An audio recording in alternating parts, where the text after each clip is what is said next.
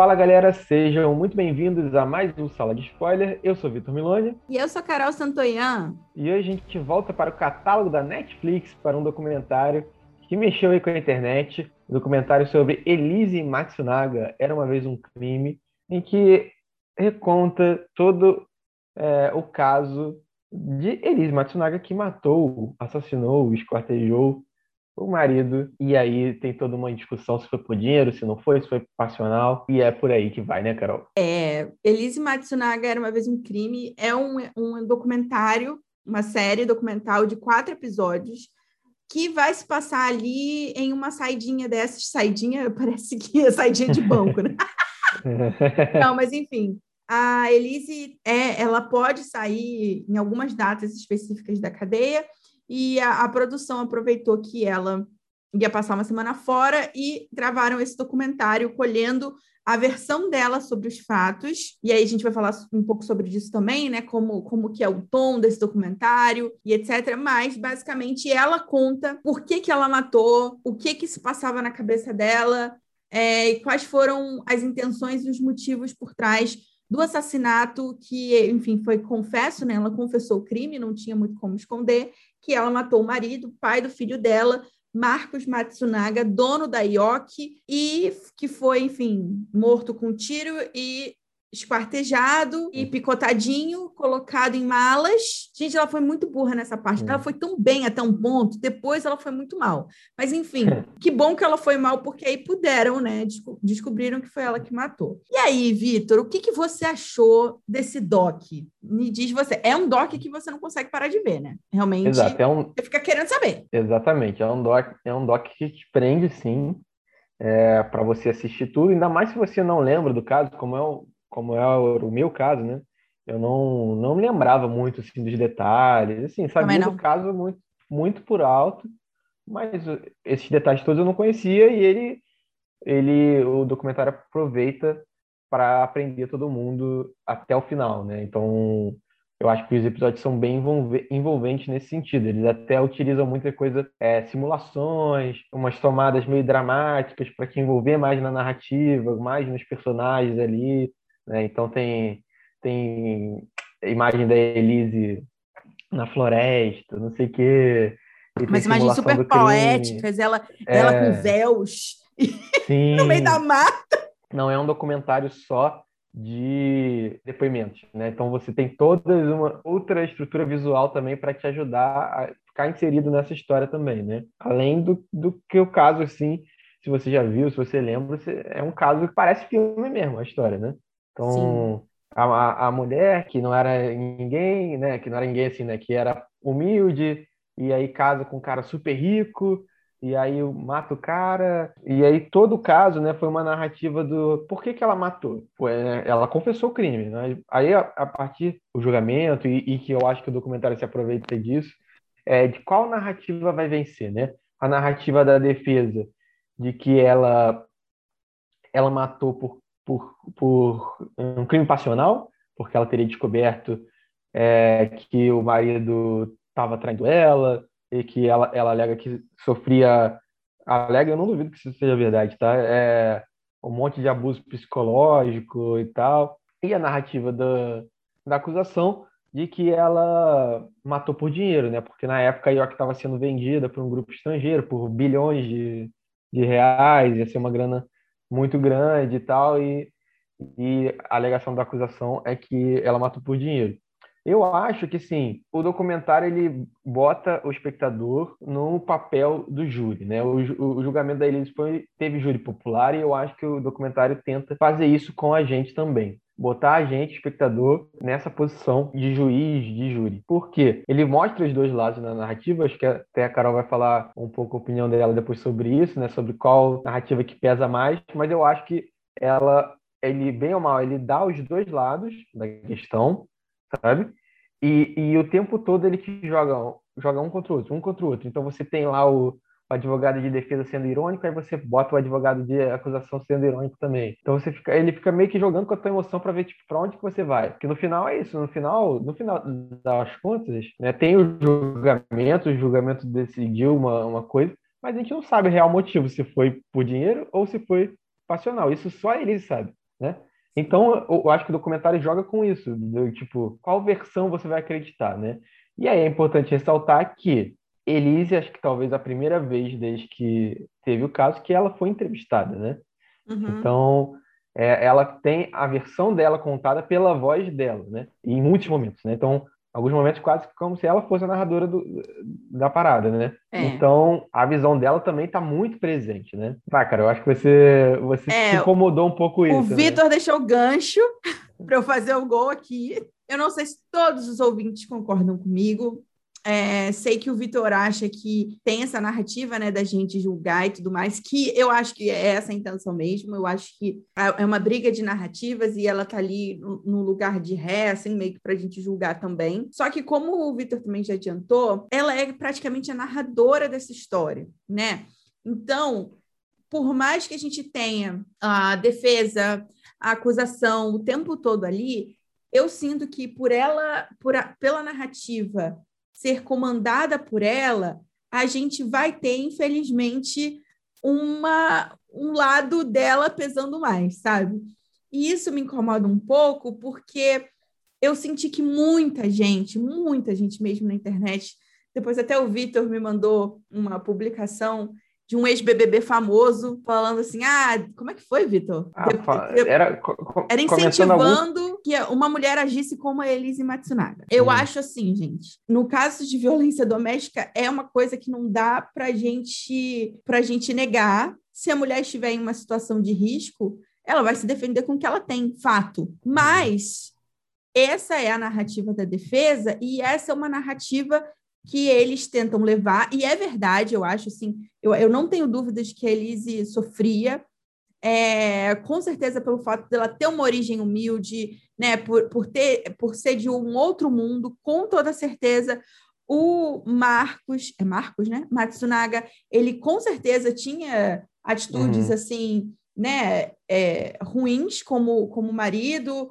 abusivas, eu não duvido disso de forma alguma, sendo que nas condições que o assassinato foi dado, tipo, existem várias evidências que ele com certeza estava numa posição inferior, então parece que ele estava tipo comendo a pizza, ela chegou e deu um tiro.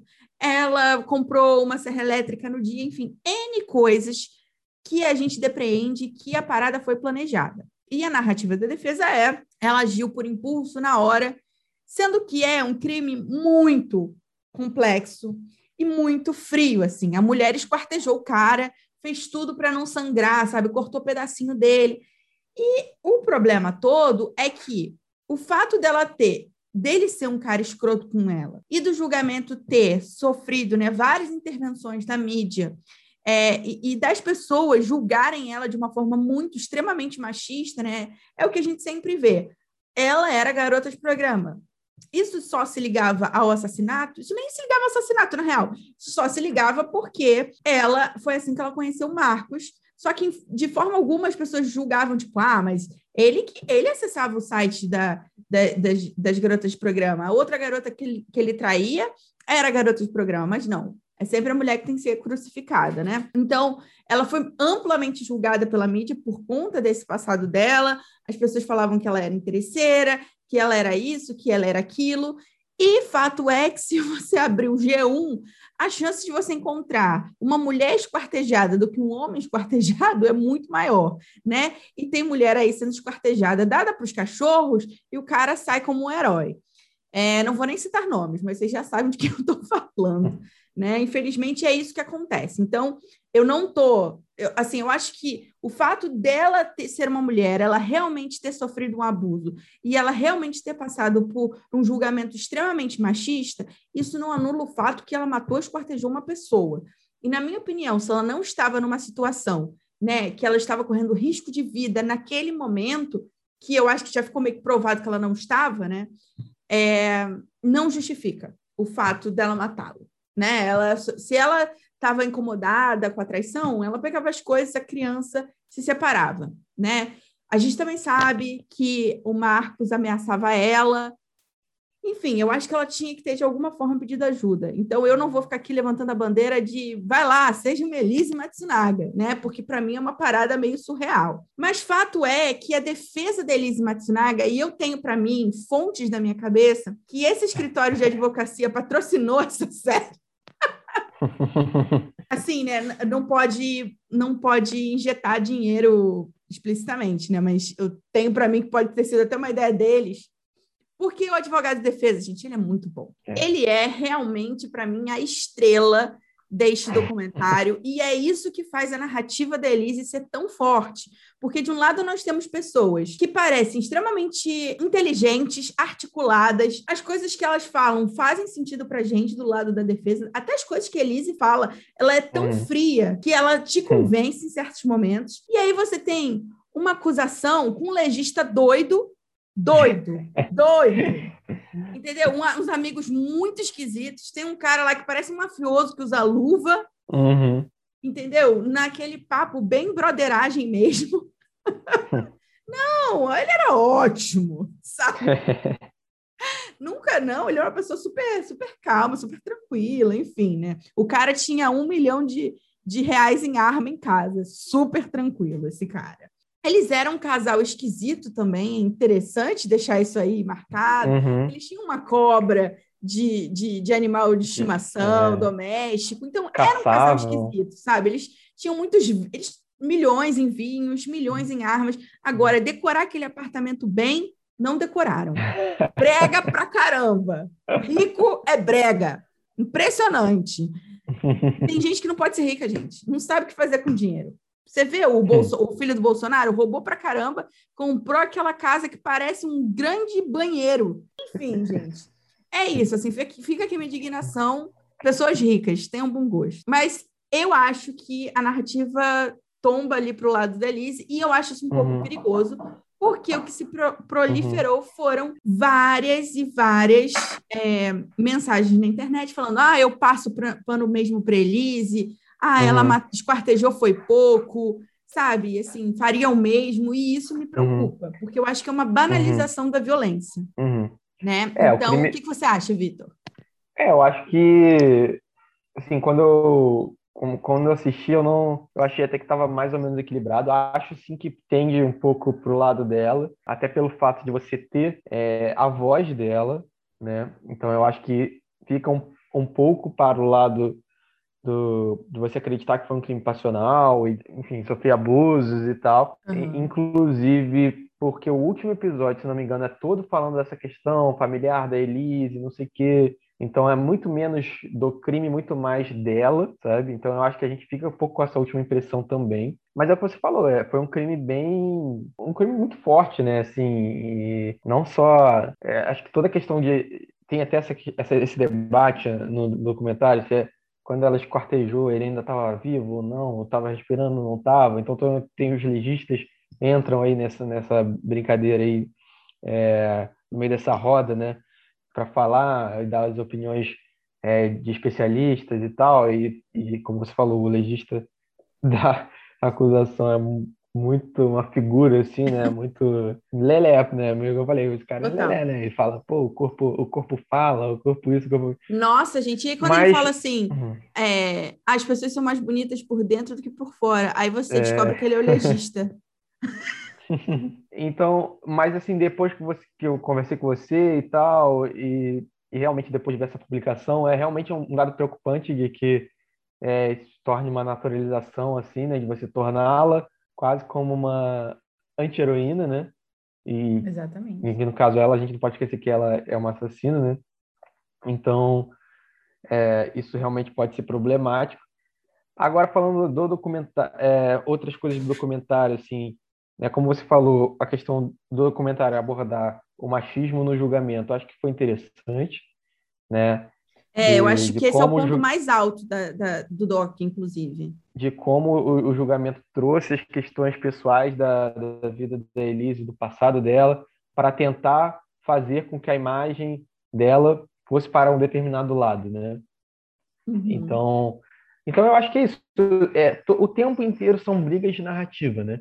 E aí a, a acusação, no caso, o jogou com essa coisa do machismo e traz a história que ela foi garota de programa e tal, para tentar ajudar no, no, na visão de que ela teria matado por dinheiro e, e, tal. Outro ponto que eu achei interessante do documentário né, é ver como que a mídia tem um papel fundamental na percepção das pessoas e na percepção do julgamento em si, né?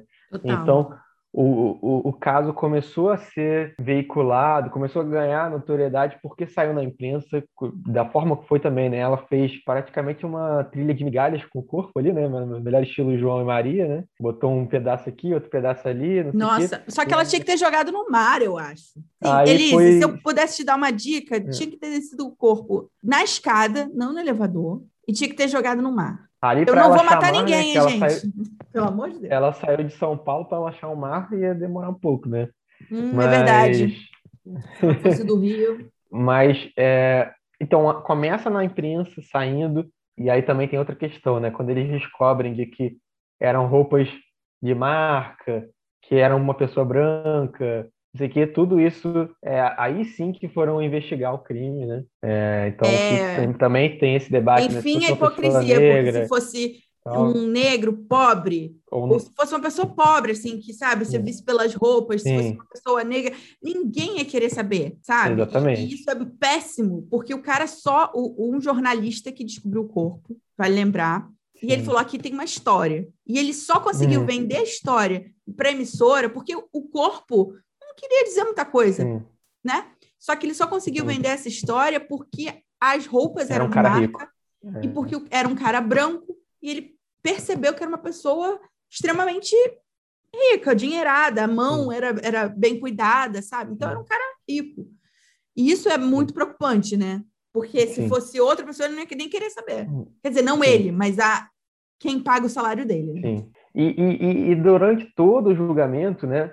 Como a mídia influencia na, na, na percepção das pessoas, né? Então, aí você tem o advogado de, de acusação que solta uma informação para a mídia para influenciar na percepção das pessoas, né? E aí o, o, de defesa faz a mesma coisa, sabe? E aí e, e um, um, crime, um julgamento super midiático, né? Super. É, e, e da Atena na veia o tempo inteiro, né? Nossa. Enfim, e, e esses programas de né, Brasil Gente e, e, etc.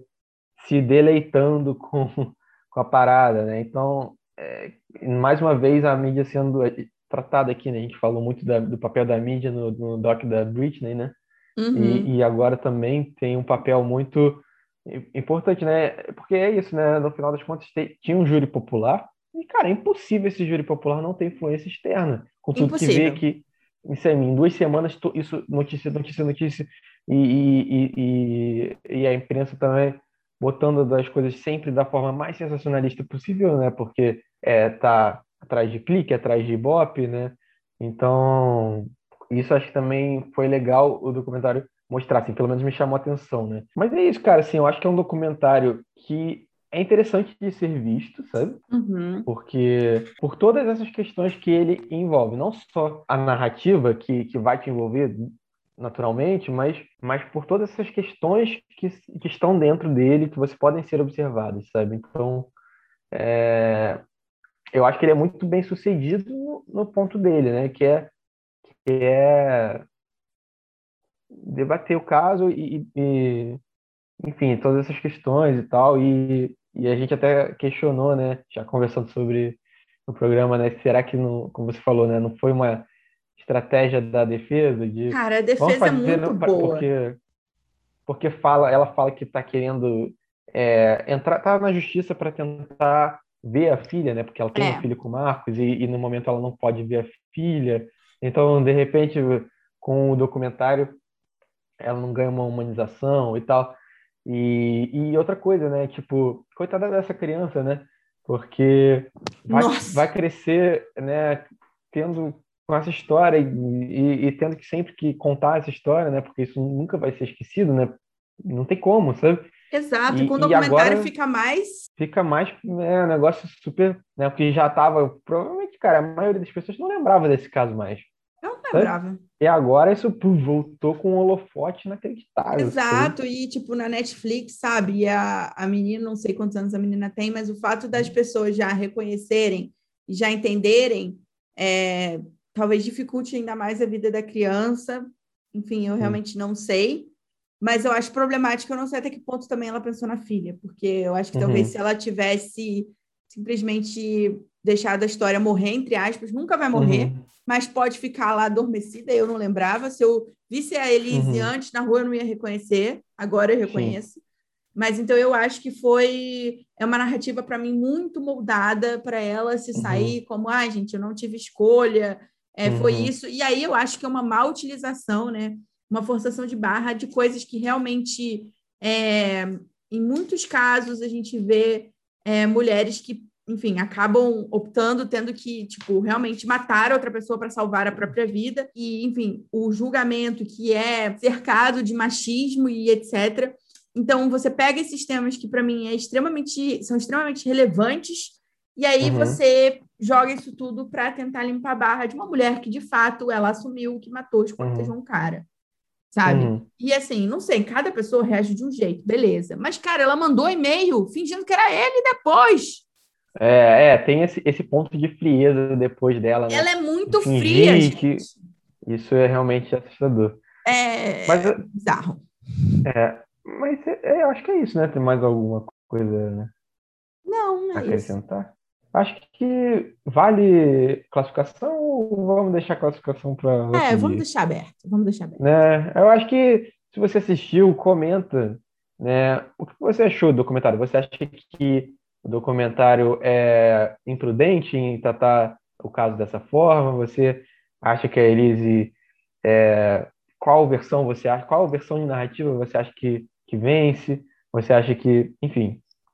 Conta é, pra gente que a gente comenta. quer saber dessa polêmica aí. E vocês podem falar com a gente lá no nosso, na, no nosso Instagram, arroba sala de spoiler. Vocês podem falar com o Vitor também, em arroba Milone, Vitor, ou comigo, arroba Carol Santoyan. E a gente vai adorar ver vocês, porque nós sabemos que nós temos ouvintes engajados, tá?